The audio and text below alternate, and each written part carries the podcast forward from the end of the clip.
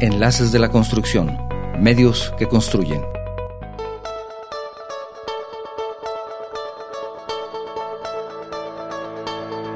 En este emocionante episodio nos sumergiremos en los secretos de la gestión exitosa de la infraestructura en el contexto de la renovación urbana, desde la integración armoniosa de las construcciones en el tejido urbano hasta la colaboración estratégica entre el sector social y privado, exploramos cómo los proyectos de edificación se erigen como piezas fundamentales en este proceso. Únete a nosotros mientras conversamos con el licenciado Juan Carlos Hernández, un consultor y especialista en desarrollo urbano. El licenciado Hernández nos comparte información reveladora sobre este asunto crucial que sin duda marcará el rumbo del desarrollo urbano en el futuro cercano.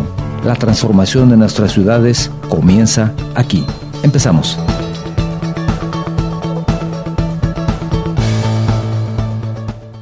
¿Qué tal? Muy buen día. Bienvenidos a Enlaces de la Construcción, el programa dedicado al sector de la construcción. Soy tu servidor, Octavio Novoa. Estamos transmitiendo simultáneamente y en vivo desde nuestro estudio en la ciudad de Guadalajara, Jalisco, México, para todo el mundo, por medio de guanatosfm.net, radio y televisión por Internet y por las plataformas de Facebook Live y YouTube. Para nuestros escuchas en los Estados Unidos, les recuerdo que pueden sintonizarnos desde su teléfono marcando al 425-394-7097. Es una llamada sin costo para ustedes. Si deseas enviarnos un mensaje con alguna pregunta, saludo o comentario, te recuerdo que puede ser por cualquiera de estas tres vías. WhatsApp en el número 3329 52 55 22, agregando el prefijo 521 en caso de que tu mensaje sea de fuera de la República Mexicana, o por medio de las plataformas de Facebook o de YouTube, si estás utilizando cualquiera de ellas para vernos y escucharnos el día de hoy. Este es un programa durante donde por más de cuatro años y más de 200 emisiones en vivo, hemos explorado una amplia variedad de temas desde las tendencias más recientes en ingeniería y en arquitectura hasta las tecnologías más innovadoras y proyectos vanguardistas en la industria.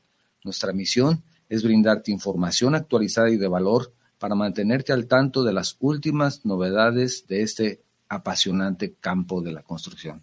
Gracias por acompañarnos.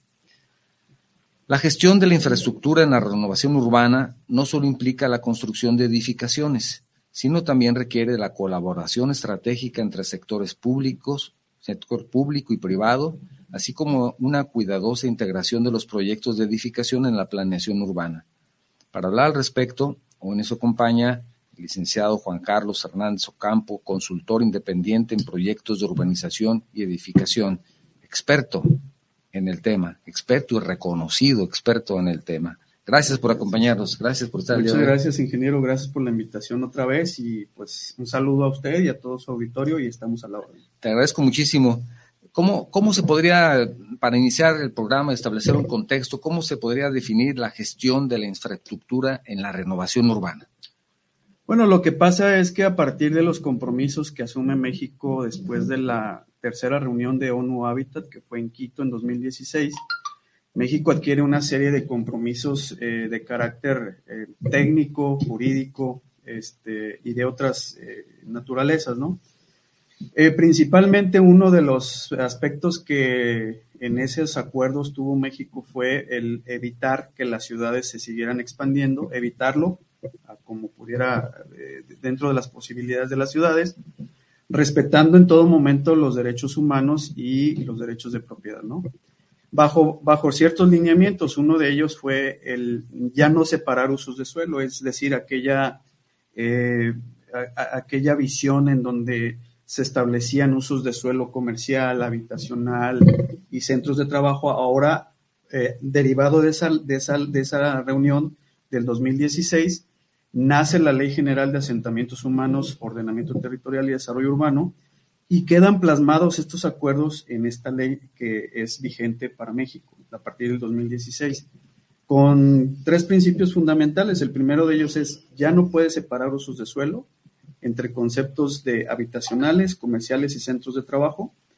Debes ahora de permitir la redensificación y en esta premisa lo que dice es, debes de asegurarte que esa redensificación no se rebase la capacidad de la infraestructura. Y por último, en el caso de que alguien quiera eh, redensificar pero que los servicios, eh, las infraestructuras no le dé, porque así lo determina la autoridad municipal, las autoridades tienen que llevar a cabo mecanismos para poder hacer que el particular intervenga en la producción de la infraestructura. Lógicamente aquí quedó asentado, y así textualmente lo dice en la legislación, de, cuidando siempre que haya una distribución equitativa de cargas y beneficios. Entonces, en este sentido, en todo este preámbulo de inicio, es donde estamos plantados ahorita en este momento, ¿no? Hay que también advertir que a partir de la emisión de la ley hubo una serie de obligaciones que se debieron de seguir por parte de los municipios, por, por parte del gobierno del estado, por parte de la federación incluso, que era el llevar a cabo, uno, la actualización de sus instrumentos normativos, precisamente porque porque ahora al haber intervención de la parte social y privada en la producción de la infraestructura, tiene una connotación distinta a como tradicionalmente se venía haciendo. Es decir, que le tocaba a la autoridad al 100%. Claro. O sea, la autoridad simplemente veía que se cumplieran los requisitos, verificaba que había eh, suficiencia de la infraestructura y en ese sentido autorizaba. Eh, y eh, una vez que terminaran las obras de urbanización o del proyecto, el, gobierno asumía la responsabilidad de continuar prestando el servicio. Ahora con esta intervención de la ley cambia y ese es el paradigma nuevo en el que estamos, ¿no? Ahora ya no hay capacidad suficiente de la autoridad y se ve la oportunidad de que los privados intervengan, sobre todo en el concepto de renovación urbana. Y es aquí donde ahorita estamos precisamente trabajando, bueno, yo en lo particular, dentro de los estudios que llevo en la maestría de eh, renovación sustentable de las ciudades, eh, llevando a cabo el estudio de cómo pueden ser y cómo deben de ser estos mecanismos para que los particulares puedan invertir puedan participar en la construcción de infraestructura. Ahora, en, la ciudad, por ejemplo, en este caso en Guadalajara, ya empezamos a ver ejemplos de ese tipo de condiciones, ¿no? De, de, hecho, originalmente nosotros veíamos un edificio exclusivo para oficinas, por ejemplo, o veíamos un edificio solamente para vivienda, y ahora ya no. Ahora vemos un edificio por seguir con el mismo ejemplo, en donde tú ves una parte comercial y después una sección para un hotel y tal vez termine con oficinas o viviendas en la parte superior, por decir algo. Entonces hay una mezcla, hay una mezcla que antes no se podía hacer. Antes te daban tu, uso de suelo, te decían habitacional y nada más habitacional. Bueno, todavía, ¿no? Todavía parece que hay que hacer algunas adecuaciones, porque si tú pides un, un certificado de uso de suelo, ahí te dicen específicamente lo que puedes hacer y cuando quieres hacer esta mezcla, te empiezas a complicar un poco la, vida, ¿verdad? Pero, pero ya en la práctica ya se ven algunas intervenciones, ¿verdad? Hay ejemplos ya. Pues es que eh, vamos a, vamos a decirlo así. Ya no es ni siquiera una opción para la autoridad, porque desde el punto de vista legal quedó asentado en la norma textual. Sí dice ya no podrá separarse uso de suelo. Pero se sigue separando. Entre, habitacionales, comerciales y centros de trabajo.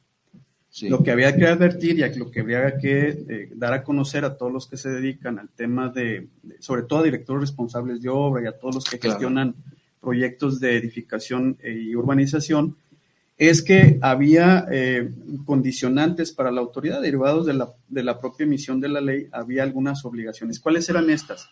Una vez más, lo, reitero, el llevar a cabo la modificación de los instrumentos normativos, por un lado, pero también los instrumentos de planeación. ¿Por qué? Porque en los propios artículos transitorios de la ley dice que todo lo que se oponga a estos principios que quedaron asentados en esa ley ya es nulo de pleno derecho. Entonces, eh, las autoridades ahorita eh, tienen la obligación de resolver con base en lo que establece la norma federal que por cierto luego a veces me preguntaban este, ¿por, qué, por qué la ley general es aplicable en Jalisco, ¿no? Bueno, es por dos razones. Una de ellas es porque una ley general claro. tiene por objeto repartir facultades a las tres esferas de gobierno y así quedó asentado. Pero la otra es porque quien se hizo su chamba fue el Congreso del Estado.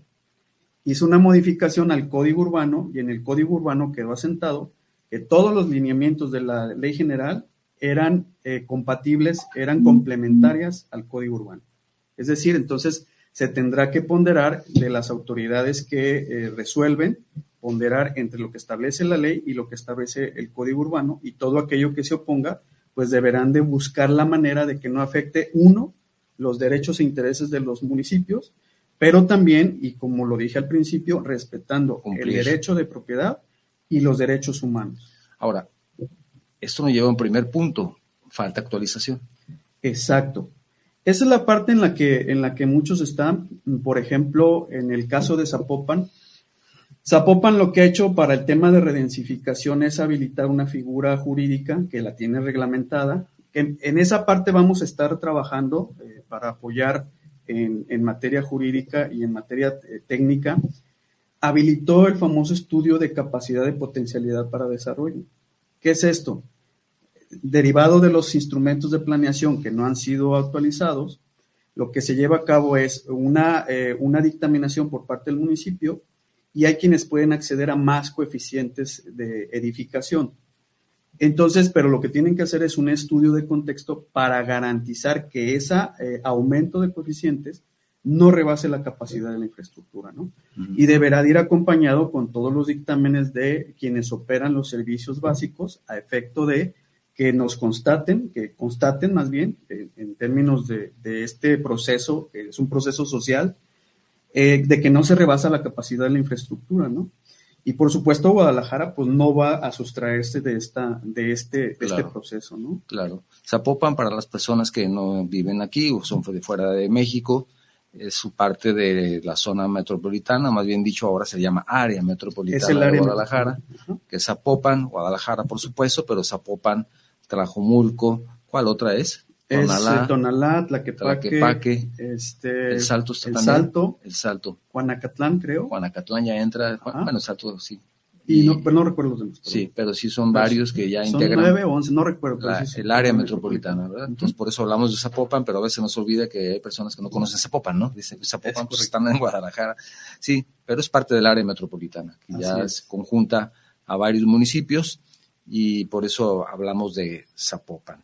Entonces, aquí lo importante es, uno, que falta adecuar la reglamentación de cada uno de los municipios derivado precisamente de ese ordenamiento, que es un ordenamiento mayor o superior. Exacto. Tiene que ir a federación, estado y municipio. Y municipio. Todos los municipios, ninguno se puede sustraer porque a veces hablamos de áreas metropolitanas como los municipios únicos, pero tenemos otros municipios, por lo menos en el estado de Jalisco, sumamente importantes y en amplio desarrollo, como pueden ser el caso de Puerto Vallarta, por ejemplo. Y Bahía de Banderas. Bahía de Banderas es un área metropolitana que también ahí incluye varios municipios. No, ahí nada más son dos municipios. ¿Qué son? Es eh, Puerto Vallarta y Bahía de ah, Banderas. Esos dos. Nada más ahí tiene una complejidad eh, mayor porque ahí intervienen en, la figura de área metropolitana, no solamente intervienen los cabildos de los municipios, sino intervienen los congresos de los estados de ambos estados. Hablando de figura, hablamos de figura jurídica. Exacto, ¿verdad? exacto. o sea, es un poquito más compleja, pero a final de cuentas, el, 115 de la Constitución dice que para la mejor prestación de los servicios, los municipios pueden eh, llevar a cabo convenios mediante los cuales se pueda eficientar la prestación de Es el objetivo de hacer esa figura de un área metropolitana, ¿verdad? O zona, puede ser una zona metropolitana. La, diferente, la diferencia entre zona y área es que el área se constituye con todo el territorio del municipio. Es decir, el municipio comparece con otro municipio, se hace un acuerdo, pero van con todo su territorio y con todas sus facultades, ¿no? Y el, y el área metropolitana, perdón, la zona metropolitana es nada más la zona que no permite identificar que es un, es un polígono. Es un polígono. Así es. Y a lo mejor no es de todos los servicios. puede ser nomás el agua, puede ser nada más el servicio público de seguridad pública o de recolección de basura, etcétera, por eso cambio de zona a, área. en, este caso. En este caso es En este caso, sí. Eh, precisamente para tener también un incremento en, en atribuciones y en todo eso, ¿no? Sí. De pronto viene de lo jurídico. Tengo un amigo que te comento que, ingeniero civil, que de pronto empezó a conocer de todo esto y estudió Derecho porque vio que era tan importante también y tan vinculado la ingeniería civil con el derecho y ahora ya es abogado y es ingeniero, ¿no? Sí, sí, sí, pues, quiero entender un poco más de eso porque es sumamente interesante también ver cómo otras disciplinas empiezan a integrar a la ingeniería. Exacto. Lo que pasa, acuérdese, ingeniero, que el urbanismo es una, una materia multidisciplinaria e interdimensional, es decir, comparecen varias estructuras de gobierno y comparecen varias materias, ¿no? Yo recuerdo, y le mando un saludo al arquitecto Gustavo Rivera, quien fue mi jefe allá en Tlajomulco, que te, casi casi está terminando de ser abogado, ¿no? ¿Por qué? Porque él es muy experto en la materia técnica. Sí. La parte técnica es, es una persona que sabe mucho pero ah, se dio cuenta que la materia jurídica es un complemento y por lo tanto ahora él es un pues, casi casi es más abogado que más abogado que arquitecto, bueno. Pero bueno, y en los descubrir su profesión. Y, y, en los colegios que también doy cursos en los colegios de arquitectos e ingenieros. Le mando un saludo a todos mis alumnos de los colegios de arquitectos e ingenieros. Eh, sí me ha costado un poco de ayudarles a entender la norma, porque no es un tema de querer yo decirlo como lo entiendo, sino de interpretar como está perfectamente en la ley. Entonces, a veces discuto con ellos y siempre les digo, miren, en la lámina está el artículo, chequenlo, no me crean y ustedes interpreten lo que consideren, lo que yo considero es esto, Y en ese, y en ese proceso, pues es donde me, encuentro dando cursos de, actualización a todos. Que es muy importante para directores responsables, no solamente para profesionistas en lo particular, sino también para los que apoyan a esos profesionistas, ¿no? Es correcto. los que tienen una responsabilidad, una responsabilidad también jurídica, si podemos decirlo así. Un director responsable es responsable, pero en todo. Es, ¿Sí? el, es el, primero que se va a, guardar entre las rejas en caso de un problema, ¿no? De hecho, a, veces no lo tomamos en cuenta. Me ha tocado eh, reflexionar con ellos hay un curso que se llama La responsabilidad jurídica del director responsable de obra, en donde vemos desde cuándo es responsable y hasta qué momento concluye su responsabilidad, ¿no? Y entonces eh, a veces dicen, no, pero es que eso no lo había. Bueno, ahora lo tienes que hacer porque normativamente así Para que lo vayas pensando. Exacto, ¿no? Pues tienes que estar a la hora de hacer las pruebas de calidad, tienes que estar en el momento de que haya un incidente, y cuando aparezca un inspector que vaya a revisar la obra, y la bitácora, ¿dónde está la bitácora? Entonces, todos estos detalles los platicamos en los cursos cuando me toca platicar con ellos de, este, de, este, de estos temas. Y, es, y es muy importante el conocerlo. Sí, claro. Porque están firmando y dicen, pues sí, ya firmé, ya, espérate, espérate, ha pasado.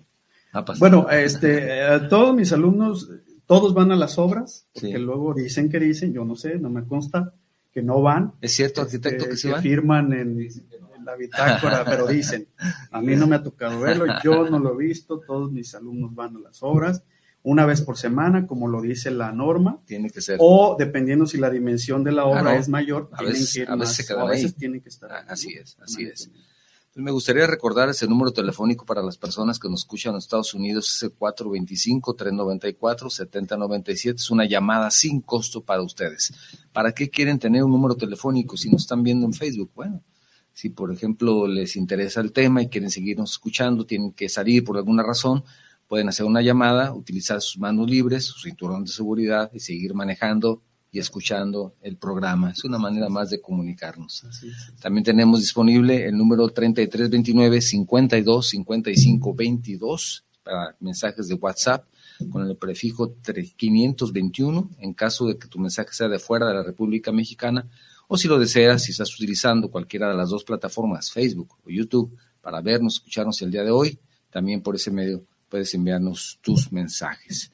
Es muy, muy interesante y más interesante me decías de, de cuál va a ser el papel ahora de los privados con el sector público. ¿Cómo pueden intervenir? ¿Cómo pueden participar? Bueno, o, pregunta, ¿ya lo pueden hacer? E, e, ese es el punto en el que nos encontramos. Eh, precisamente en los estudios que hemos estado haciendo es ir generando eh, las propuestas de modificaciones a las normas ¿Por qué? Porque en esta, en esta cuidando la distribución de cargas y beneficios de, los cuales eh, supongamos que hay algún particular que, quiere eh, eh, participar en la producción de infraestructura, pues debe de tener algunos beneficios, ¿no? Y entonces tendremos que ver desde la parte fiscal, es decir, desde las leyes de ingresos, sin, y esto aquí tenemos que ser muy cuidadosos, e invadir las esferas de competencia de la autoridad municipal y del, y del gobierno del Estado, ¿no? Eh, me refiero en cuanto a los impuestos, a las contribuciones, que tendrá que revisarse ese tema, este, pero cuidar los intereses de los municipios, ¿no? Aquí lo que yo me gustaría eh, platicar, ingeniero, es la gran oportunidad que se da porque todos los proyectos siempre tienen una repercusión en la ciudad, siempre. De alguna u otra forma, cada proyecto que se va generando, que se va produciendo, repercute en la ciudad.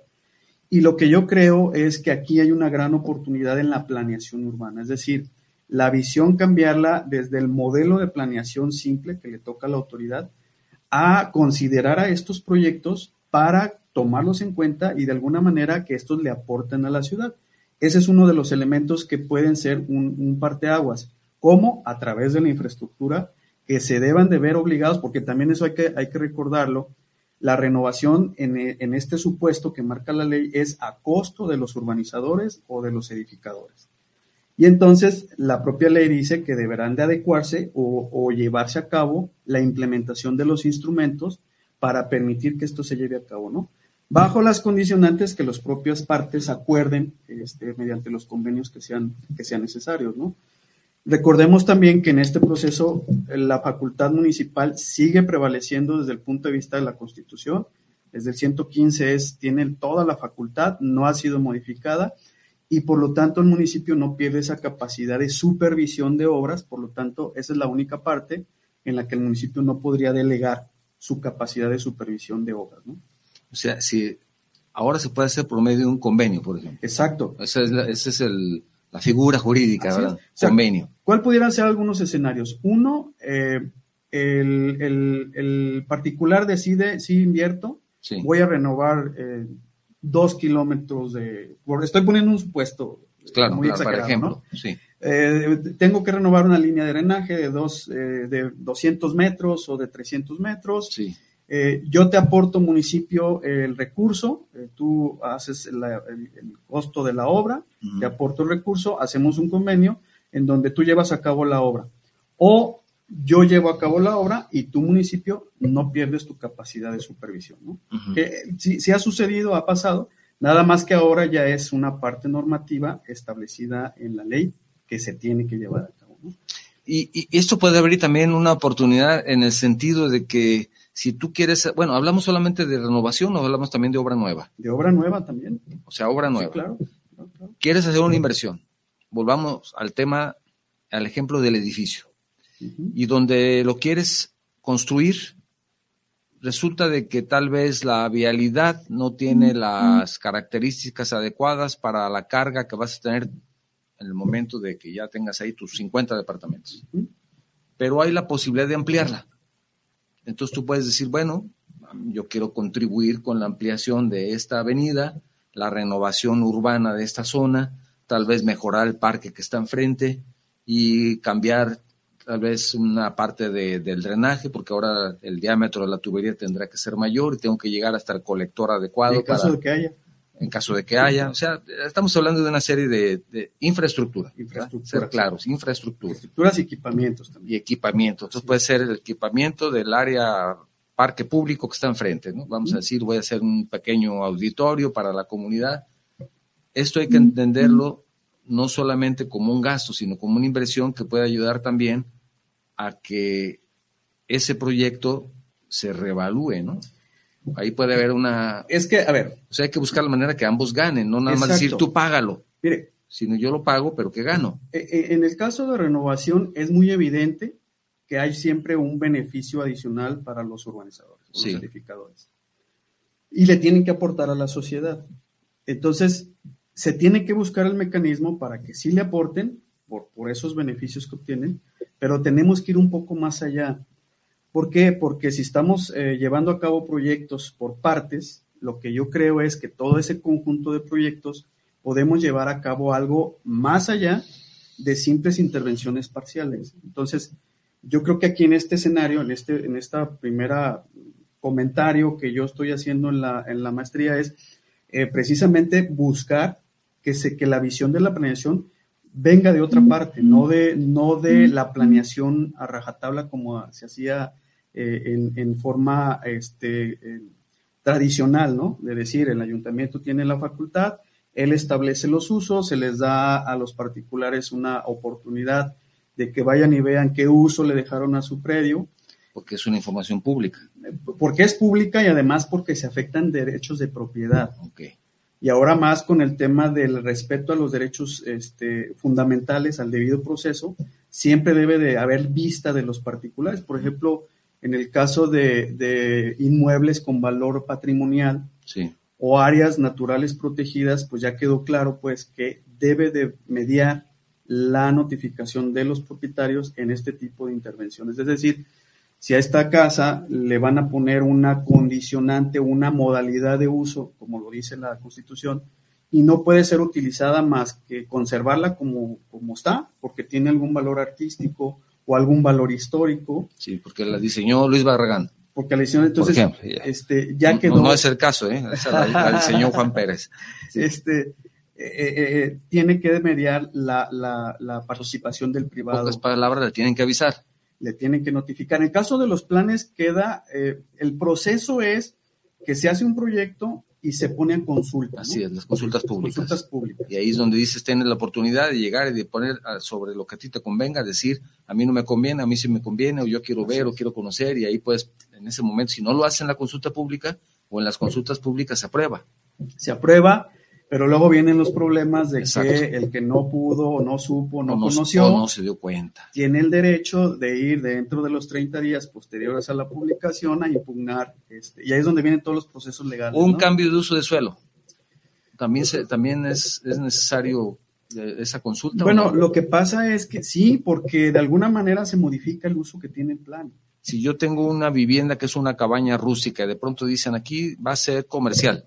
Ajá puedo tener una afectación. Sí, claro. Ese es el problema en el que estamos metidos ahorita. ¿Por qué? Porque la planeación tradicional nos acota las utilidades de los usos por, por usos establecidos en los, en los planes, pero ahora la ley ya dice, ya no puede separar usos de suelo.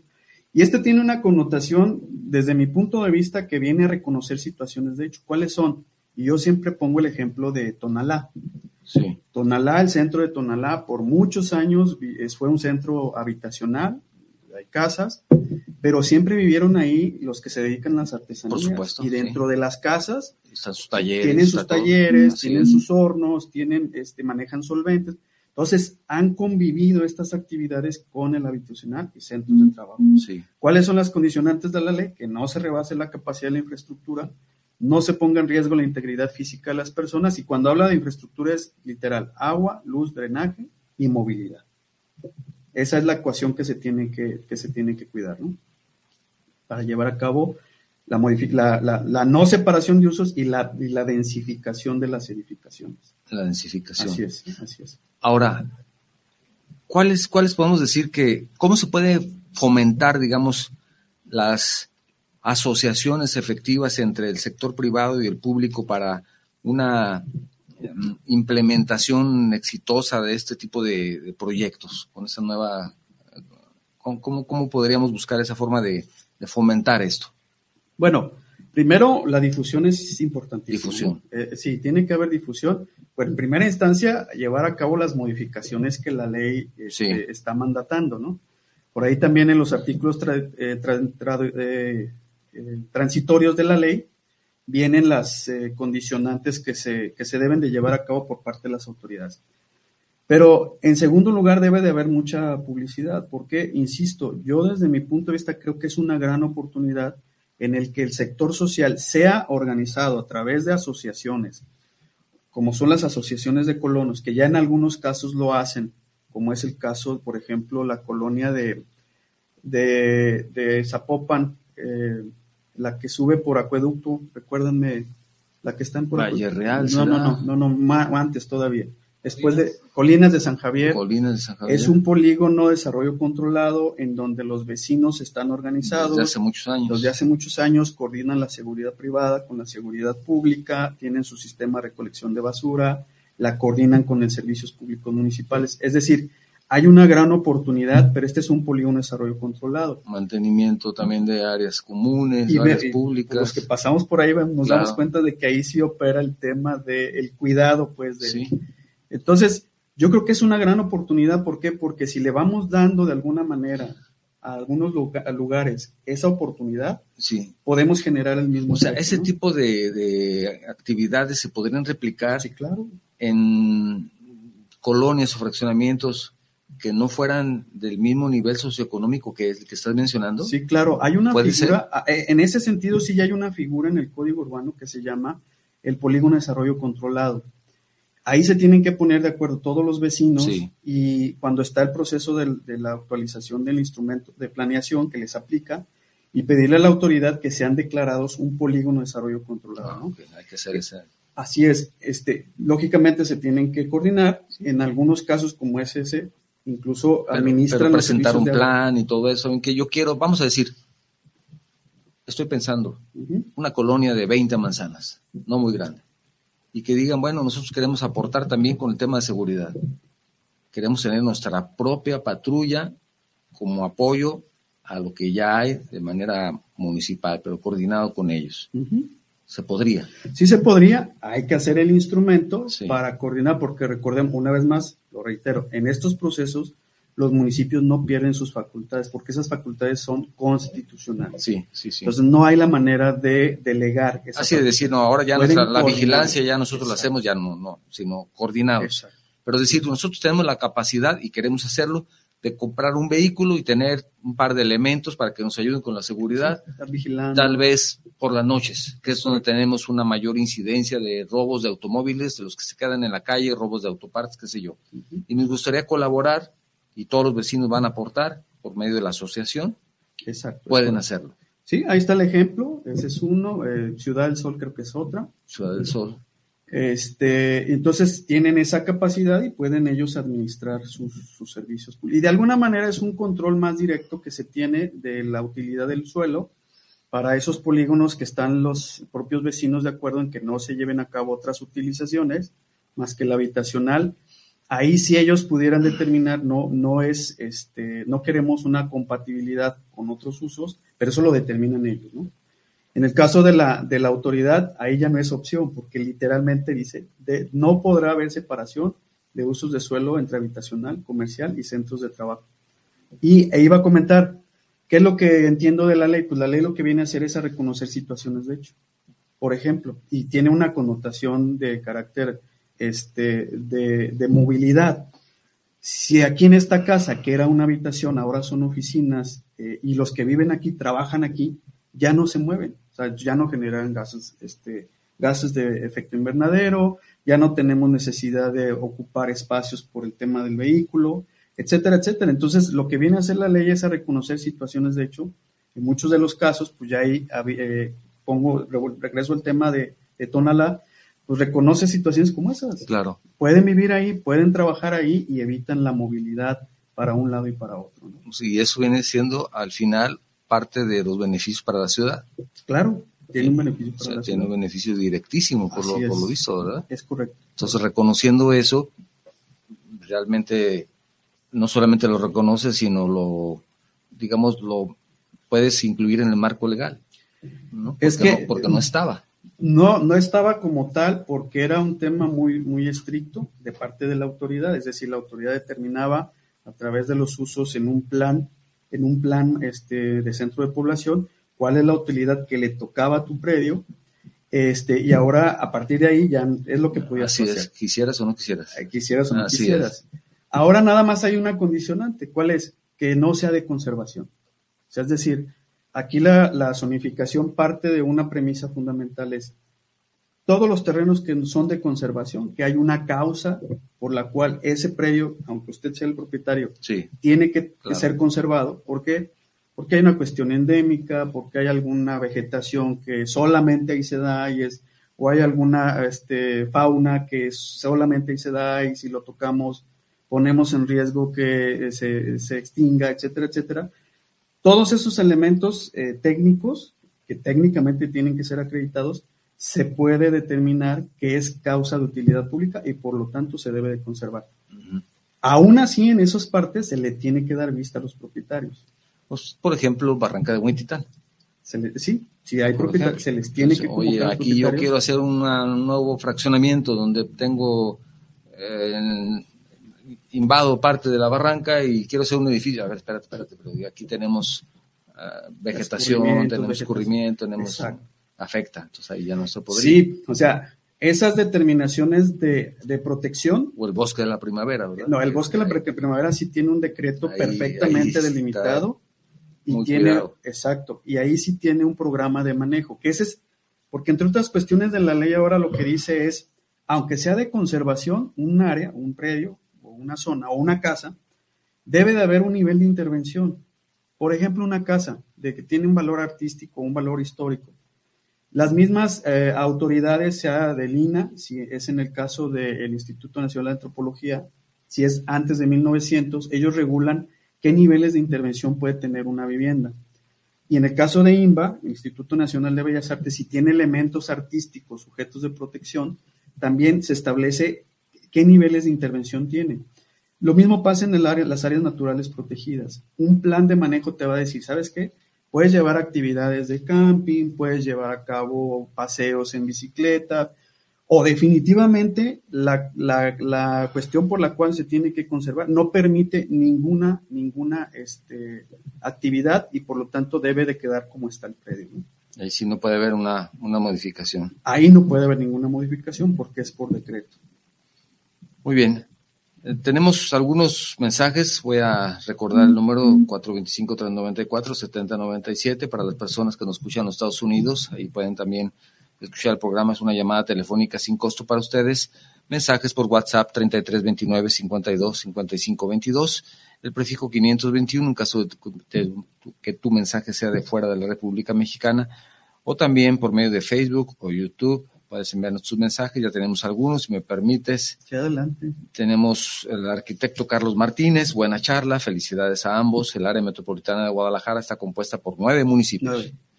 Dice Guadalajara, Zapopan, Tlajumulco, Tlaquepaque, Tonalá, El Salto, Juanacatlán, Ixtlahuacán de los Membrillos y Zapotlanejo.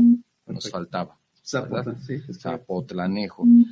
También mando un saludo, Felipe de Jesús Martínez Partida, saludos ah, cordiales, un abrazo y saludos a todos los integrantes del Parlamento Nacional. También gracias a todos ellos por estar pendiente del programa. Héctor Castellanos Villalpando, un saludo al licenciado Juan Carlos. En la actualidad dice, ante la voracidad del sector inmobiliario, de qué manera el ordenamiento territorial se puede convertir en un instrumento para limitar la aprobación del suelo. Puede limitar. Bueno, es que el sector inmobiliario, hay que, hay que cuidar eso, el sector inmobiliario. Eh, lo que pasa, a ver, eh, los que somos urbanistas debemos entender eh, estos procesos como fenómenos no pueden catalogarse en negativos ni positivos. Si hay, si hay producción negativa de algunos efectos. Y positiva, claro. ¿Por qué? Porque el, crecimiento urbano es como un, como es, hay que entenderlo como un cuerpo, como un, como un este, organismo que va creciendo y no es una opción detener, es como si yo quisiera detener el brazo para que no me creciera, ¿no? Entonces, no se puede hacer eso. O el cabello. Lo que se tiene que hacer es buscar... Hay que recortarlo y darle mantenimiento. Por eso la ley le, dan, le da exactamente el clavo, ¿no? Es decir, a ver, delimita todo lo que es de conservación. O sea, ya los, la misma información que te dan las instancias federales y estatales, si es área de, de, de, de riesgo, si es área de inundación, si es área de protección, ya está delimitado. Entonces, a partir de ahí ¿Cuál es el, nivel de intervención? Si hay infraestructura, pues cuál pudiera ser el problema, ¿no? Claro. Se tiene que buscar en, esta, en este proceso de crecimiento urbano, siempre el primer tema es la capacidad de la infraestructura y básicamente el primero es el agua. Hay agua, puede llevarse a cabo un proyecto, no hay agua, pues aunque quieras llevar a cabo tu proyecto, no va a ser posible porque no vas a tener ese elemento suficiente. ¿no? Ah, que, le preguntan, que le preguntan a Tesla, bueno, incluso hubo una discusión la otra ocasión y decía, no, es que eh, los cuerpos de agua, a ver, recordemos dónde está sentada la Ciudad de México. Sí. En aquel tiempo, los primeros violadores de la norma federal eran, que son los que asentaron la Ciudad los aztecas. Son los primeros violentadores de la norma y aún así veamos toda la infraestructura que se lleva a cabo en ese tipo de lugares, ¿no? Entonces, lo que dice la ley es acota todo lo que es de conservación y a partir de ahí todo lo demás genérate los mecanismos para que si tú no tienes infraestructura, se puedan llevar a cabo estos proyectos y en el caso de que no se pueda ni una cosa ni otra, pues definitivamente no se puede. Y, se da, por ejemplo, también en Bahía de Banderas, ¿verdad? Ahí se tiene un, un ejemplo grandísimo de cómo está desarrollándose, en este caso Nayarit también, que, que todo lo que es la zona de Punta Mita, que, que ya no cabe un alfiler y hay 25 proyectos de nuevos hoteles. Es que ese es el tema. Tú preguntas dónde los vas a poner. El, el tema es, eh, las ciudades no se van a sustraer de la presión de la inversión. Así es. No se van a sustraer. Que buscar un equilibrio. no, necesitamos buscar los mecanismos para que en este proceso haya las condicionantes y los desarrollos o el desarrollo de la ciudad, que es precisamente el tema de ordenamiento, se lleve a cabo sujeto a estos principios que la ley ya nos dictó. O sea, ya ni siquiera es buscarle mucho a la ciencia, ¿no? Así es. ya debes de permitirlo, ¿por qué? Porque la otra es, si se siguen expandiendo las ciudades, esto nos va a traer más problemas. Entonces, lo que tenemos que hacer es centrarnos en las áreas consolidadas y buscar qué elementos técnicos de, infraestructura y equipamiento tenemos, eficientarlos y permitir que se lleve a cabo la densificación. No se van a poder, yo digo, no, no, soy arquitecto ni ingeniero, pero soy urbanista y yo lo veo desde esa perspectiva. Yo veo que va, difícilmente vamos a poder decir, hasta, aquí, llegó, ¿no? Ni una casa más, ni un departamento. Eso creo que va a ser imposible. Nos dice también Héctor Castellanos, es el ordenamiento y el marco regulatorio considera la capacidad de carga del territorio, no solo en el suelo, sino en los servicios ambientales que nos brinda el territorio, agua, áreas verdes, calidad del aire, etcétera. Sí, efectivamente. Sí, sí, lo, sí, lo, sí lo contempla. Olivier llamas felicidades por el programa, saludos al invitado, muy importante el tema, te, felicita mucho por tu exposición. También Ricardo Guzmán, saludos al licenciado Juan Carlos, muy interesante el tema de hoy, experto en la materia. Gracias. Juan Mazapán Torres, saludos al licenciado Juan Carlos. Saludos, Juanito. También tenemos un mensaje de... El abogado Miguel Sánchez, ¿no? Eh, ah, sí, esos son, son de otra... Ah, perdón. que también, también me llegan de otro lado. Francisco Rosales, saludos para el programa Enlace de la Construcción, escuchándolos en Ciudad de México. Felicidades por el programa. Francisco Rosales, saludos desde Tlaquepaque. Centro, saludos para los ingenieros de enlaces, gracias. Bueno, hay algunos que, ingenieros ya, ya te hicieron ingeniero. Ya. No, pues, insisto, como estoy muy inmiscuido en el ámbito de ingeniería y arquitectura, pues ya ahora también. Carla Verónica, gracias Francisco por tu mensaje. Carla Verónica Cruz dice, saludos para el programa Enlace de la Construcción, saludos de Zapopan. El ingeniero Omar Ulloa también manda un saludo desde la Ciudad de México, primera vez que escucho el programa, es muy bueno. Sí que puedo decir el único y auténtico en el ramo de la construcción. Estimado ingeniero Omar, es cierto. Es cierto. Exclusivo para el sector desde hace ya, en enero cumplimos cinco años de estar transmitiendo cada semana. El ingeniero Cruz Santos, saludos para el programa de Enlace de la Construcción. Los escucho en San José, California. Gracias, ingeniero. Saludos. También Eduardo Velasco, saluda desde aquí, desde Traquepaque. Saludos para Enlace de la Construcción Traquepaque, otra zona muy interesante. Exacto. Muy interesante que ahí podemos ver precisamente no solamente el ejemplo de Tonalá, sino también Traquepaque. Sí, lo mismo. Ya una eh, zona comercial, con vivienda, con restaurante, con, con todo. Es una, es una mezcla. Va a tender a ser esta parte ya muy reiterativa en todas las zonas y lo que tendremos que buscar a través de las normas y lineamientos es esa protección de no poner en riesgo la integridad física de las personas. Digo, habrá quienes quieren llevar a cabo en sus casas actividades que son riesgosas. Sí. Y, y, ahí también la ley lo que dice es que debe de haber una combinación, no solamente las normas municipales, que sí, en, en muchos de los casos las normas municipales sí regulan actividades específicas. Por ejemplo, el tema del alcohol, la venta del alcohol. Claro. Pero también hay quienes, si, si, se animan a llevar a cabo actividades de otra índole, las normas oficiales mexicanas que regulan esa actividad determina cuáles son las distancias mínimas, cuáles son las áreas de restricción, etcétera, etcétera. Considerando, por ejemplo, escuelas, eh, hospitales. Voy a poner un ejemplo, el tema de las, el tema de las, eh, ahora de los eh, centros de, de, readaptación, de, de las tratamiento de adicciones. Sí. Hay una norma oficial que dice cuáles son las condicionantes que los inmuebles eh, que sean deben tener. Deben de tener. Mario Alberto Rodríguez, aprecio mucho su mensaje, dice saludos desde Ciudad Juárez para el ingeniero Enlace de la Construcción. Quiero enviar un grato saludo. Gracias, gracias Mario por tu mensaje. desde Ciudad Juárez. Y también tenemos, ya, hablamos de Ricardo Guzmán, ¿verdad? Saludos al licenciado Juan Carlos, muy interesante el tema de hoy, expreso, experto en la materia. Y decía también, nos faltaba Víctor Manuel Quintana Serrano. Saludos, amigo Octavio, a tu invitado, un tema muy enriquecedor y mucho trabajo para los peritos y los evaluadores en el tema. Colegio de Evaluadores de ah, Aguascalientes. de Aguascalientes. Entonces, cuando requieras una charla, estimado Víctor Manuel, está licenciado dispuesto a, platicar con ustedes ahí en el colegio también para, para cuando lo deseen. y nada más me invites a mí también, por lo menos para ir a pasearme. ¿No? Qué, qué, bueno. Pues muchos, muchos mensajes, gracias, es un tema realmente interesante, pero ¿cómo, cómo, ¿cuáles pueden ser, regresando un poquito a este de, de la participación en, este tipo de proyectos, cuáles pueden ser beneficios específicos de, un inversionista que pueda tener para, al momento de invertir en, y colaborar en la infraestructura? ¿Qué, ¿Qué beneficios puede tener? Porque a veces como inversionista dice, bueno, ¿yo por qué? Bueno, pudiera, eh, y ese es el análisis que estamos llevando a cabo, por ejemplo, las famosas incorporaciones, ¿no? Que ahorita te tasan eh, por metro cuadrado de, tu predio cuánto pagarías por incorporarte a los servicios. Esto es, claro, teoría, ¿eh? No estoy diciendo que así sea, estamos hablando de teoría. Está, haciendo, haciendo ejemplos. La dejo a título de teoría.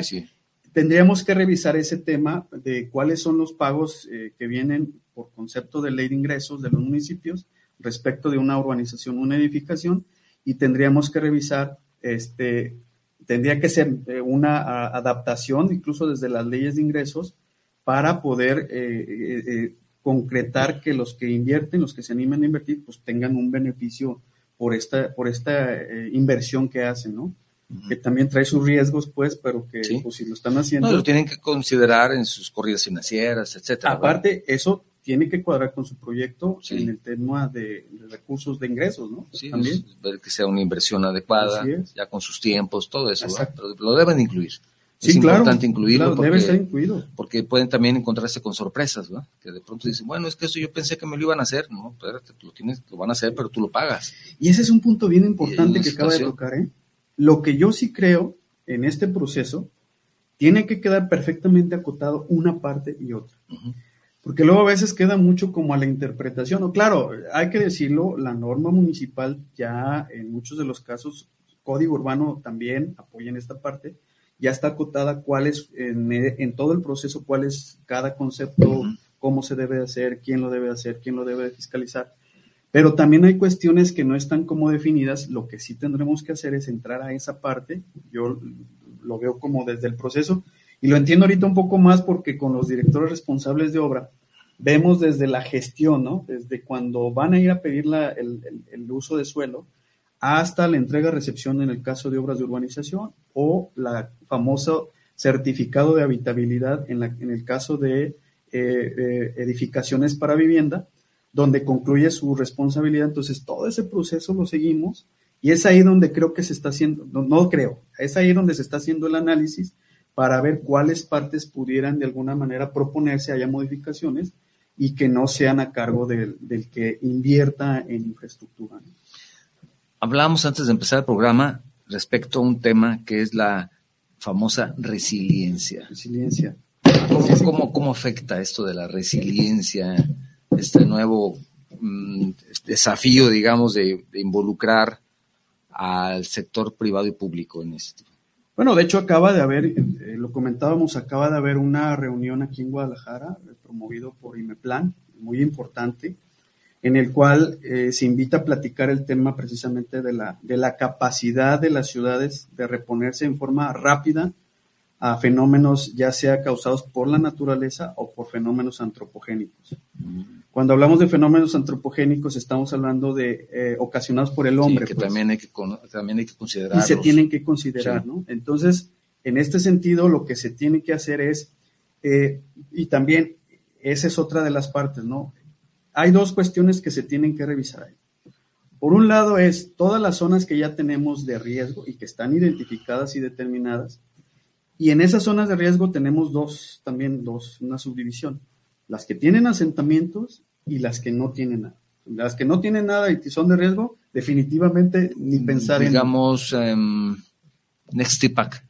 Exacto. Por ejemplo, hay zonas de riesgo ahí porque hay cuestiones geológicas. Así es, pero ya están determinadas. Sí. Y entonces, incluso la ley ya también dice, ahí... Zona de riesgo, ahí, ahí lo único que puede hacer es cultivar maíz, cuando mucho. Pero el otro supuesto es que tenemos áreas de riesgo, pero tenemos asentamientos. Así es, que no estaban definidas en su momento. Ahora, en, este contexto de la visión del urbanista, del contexto general, es tomar en cuenta todos estos elementos, zonas de riesgo con asentamientos, cuáles son el nivel de riesgo y si tiene capacidad de llevar a cabo obras de adaptación y mitigación para que puedan permitir eh, continuar viviendo ahí o definitivamente buscar un tema de reubicación, ¿no? Porque ya hay zonas que definitivamente claro, claro, y eso ya, bueno, eso ya está en riesgo la vida de las personas, se tienen que tomar medidas definitivas y, radicales, ¿verdad?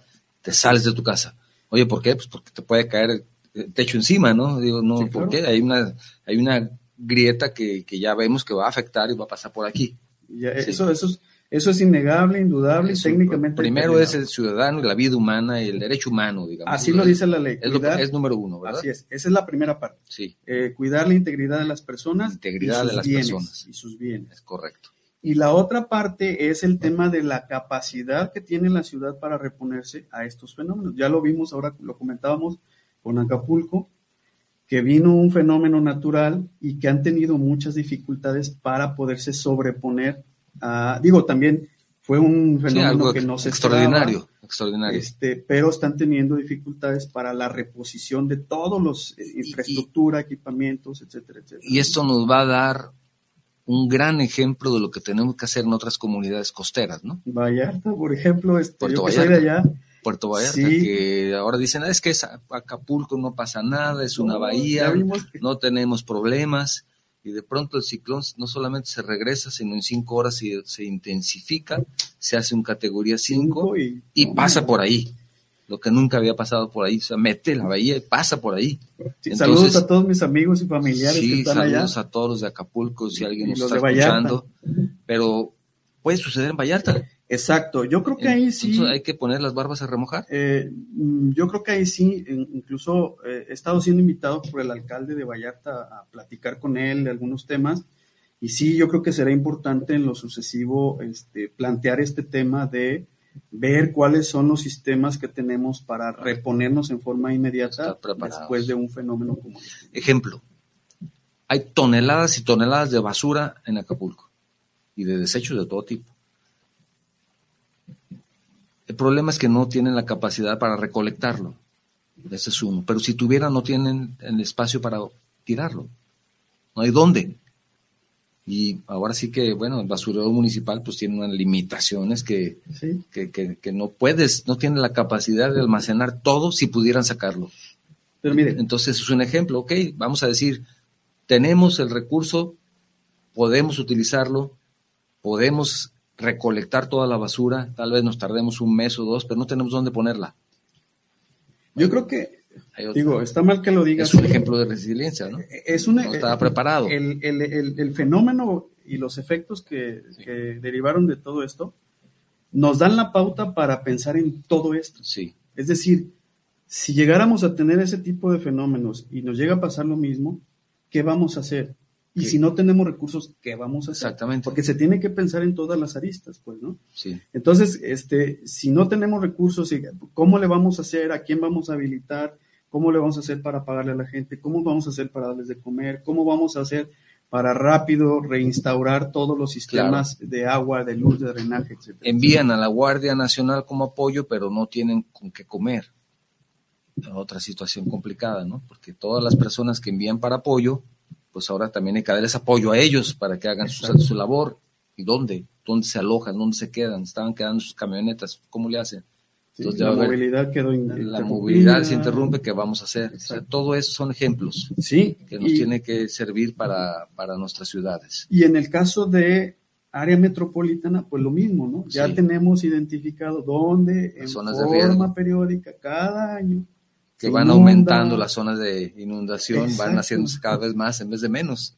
Ahora, pero es por lo que comentaba, yo creo que es muy difícil que la ciudad se sustraiga a la continuidad. Digo, a menos de que ya no hubiera crecimiento humano, pudiéramos decir ya, lo que tenemos es suficiente y ahí se acabó, ya no vamos a necesitar más y por lo tanto a partir de ahí ya este, queda la ciudad como está. Yo creo que no. Yo creo que por eso los, los que plantearon las normas y en la ley también ya lo dicen, la ley general, es planear a largo plazo, a muy largo plazo. Y yo comentaba en el desayuno en el que estuve el día de hoy es precisamente el tema de no tener vialidades completas que solamente tenemos algunas como Lázaro Cárdenas, como López Mateos, es porque nunca se le dio una visión a largo plazo de la ciudad, ¿no? y que cuando se hicieron fueron muy criticadas. Y, aparte... Avenida Federalismo, ¿cómo? Bueno, Vas a atravesar la ciudad y ahora es una vía importantísima. Exacto. Pero que eh, también es muy importante estudiar cómo se llevó a cabo la apertura de federalismo. Sí.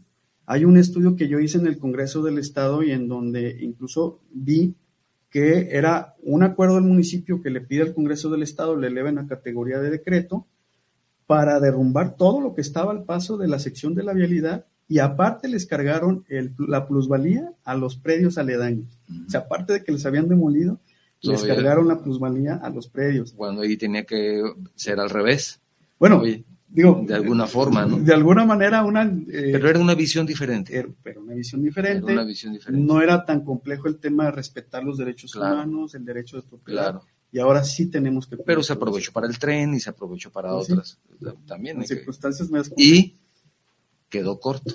Y quedó corto. Si se hubieran puesto otros dos carriles más o cuatro carriles más, tal vez ahorita apenas sería suficiente. Fíjate cómo, cómo parecía ibas y veías esa avenida sola, decías, ¿cómo? La demolición por los lados y cómo se atrevieron a hacer esto, ¿verdad? Yo platicaba, y le mando un, saludo al arquitecto Oscar Ladrón de Guevara. Eh, yo platicaba con él el tema de, por ejemplo, el periférico, cuál era el objetivo del periférico del área metropolitana, ¿no? Sí. Y lo que entendí es que siempre se pensó como el límite de la ciudad, o sea, era como ah, que el, elemento para el. Detener, detener el, el, crecimiento del área El cerco del coto. Y ya vimos que esto no sucedió. No, no, no. no sucedió. Yo creo que va a ser muy complejo el decir hasta aquí. Yo creo que va a ser muy complejo. Y por eso los lineamientos. Ya, ya nos decía Carlos ahora, los nueve municipios. ¿no? ¿Cuándo se pensaba que Zapotlanejo iba a ser parte del área metropolitana? Zapotlanejo lo veíamos aquí en, como un lugar lejano, ¿verdad? Y ahora estamos inmersos en esta dinámica. Sí.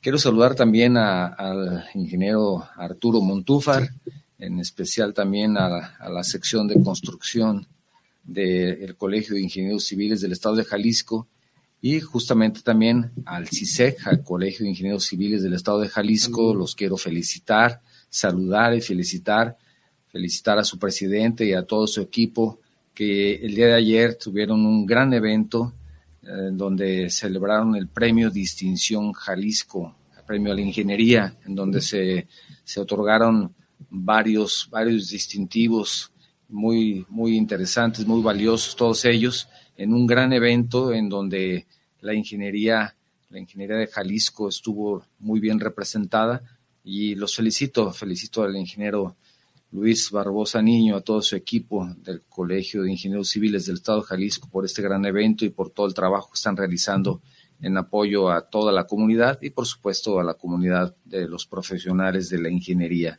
Saludos a todos ellos y una, una felicitación por este gran evento pues prácticamente estamos concluyendo la charla. Es una charla realmente interesante. Desafortunadamente el tiempo es corto para estos temas tan amplios. Es, es, es un tema amplísimo que una hora no nos alcanza. Pero me gustaría, antes de concluir, si deseas agregar algo, licenciado, con todo gusto, me gustaría que, lo compartieras con todos nosotros. Te escuchamos. No, pues básicamente agradecerle, ingeniero, la invitación. Este, gracias por estos espacios. Creo que es importante así como en los colegios a veces me dicen, pero ¿cómo te atreves a decir eso? No, es que no lo digo yo, es la norma. es la ley. Es la norma y lo que hay que hacer es todo el trabajo para llevar a cabo la regulación llevar a cabo un ordenamiento mm, regulado a través de los instrumentos. Y, que se conozca, ¿verdad? Que se conozca y que participemos también en, el tema del ordenamiento, en, los, sobre todo en las áreas ya consolidadas, que sí, hay mucha tarea que hacer, ¿no? Ahí estamos ahorita centrados. Tenemos un último mensaje, si me alcanzas a, pasar, del arquitecto Cacique, si me lo pasan en este momento, porque lo leo parcialmente, para ya cerrar también con el mensaje del buen arquitecto Armando Cacique Díaz, a quien le mando un, un saludo y le agradezco su mensaje. Es un tema interesante, tal vez en un futuro, si te parece bien, hacemos y, otra, y hacemos otra charla, eh, ya tal vez centrándonos más específicamente en alguno de todos los temas que tratamos hoy, porque hoy habla, abarcamos eh, muchos temas, ¿verdad? Yo le propondría que a través de, de, de los, eh, de todas las personas que nos siguen, que lo siguen, le digan cuál es el tema. Nos sugieran. Así es, cuál es, porque es, como, como vieron, hablamos de una gama de, de temas que son todos eh, muy buenos, son parte de una sola cosa y entonces a lo mejor hay interés en específico por alguno de ellos, ¿no? El mensaje, sí, claro, claro, por supuesto, el mensaje del arquitecto Armando, ese problema, ese tremendo problema, el de la gestión urbana, principalmente el de la infraestructura. Acapulco y los fenómenos físicos magnificados son y serán, desgraciadamente, más frecuentes y severos. De mi parte, comparto que la infraestructura médica y la infraestructura educativa, los refugios, funcionaron adecuadamente y resistieron de la forma esperada. La normativa funciona, es perfectible desde luego. Lo que no se vale es pasársela por el arco del triunfo por razones politiqueras. Un abrazo fraterno. Gracias, gracias por tu mensaje. Sí, la normativa funciona, pero también las, la infraestructura médica se ve afectada. Sí, fuertemente. Educativa también. El edificio como tal aguantó, pero no tiene luz, no tiene servicios, ¿cómo va a haber clases? O sea, se llevó todo, ¿no? Entonces, el edificio está, aguantó y, puede funcionar incluso como albergue y hubiera funcionado perfectamente. Pero ¿y lo demás? Se lo llevó. Entonces, ahora sí que hay, puede haber una infraestructura médica, un hospital, pero no hay cómo llegar con una ambulancia, que la ambulancia tampoco hay. Que no hay, no hay acceso. No hay acceso, se quedaron sin agua, sin luz, una planta de luz ya no fue suficiente. Sin internet por unos días. Un internet, entonces ahora sí tienen que empezar en el internet satelital, tienen que empezar en plantas de luz con mayor duración. O sea, todo esto nos lleva a, un, a, un, a una reflexión, a una reflexión de qué tenemos que hacer en este caso. Muy bien. Interesante, gracias. Continuamos. Gracias nuevamente. gracias a usted, ingeniero. Tenemos otro programa con todo gusto. a todos. Estaremos aquí. Si culmina otro programa más de Enlaces de la Construcción. Agradezco a todos ustedes por habernos acompañado y sobre todo agradezco mucho al licenciado Juan Carlos Hernández por haber compartido con nosotros su gran experiencia, su perspectiva respecto a este tema que sin duda, sin duda, me parece que será crucial en el desarrollo de las ciudades. Así es. En un futuro esto va a marcar la pauta para ese gran desarrollo de todas las comunidades, no solamente de las ciudades. De todas las ciudades, de todos los estados y de todos los países. Así es. Gracias nuevamente. Gracias, ingeniero. Gracias, a, todos ustedes. Esto fue Enlaces de la Construcción, medios que construyen. Gracias. Saludos. Esto fue Enlaces de la Construcción, medios que construyen.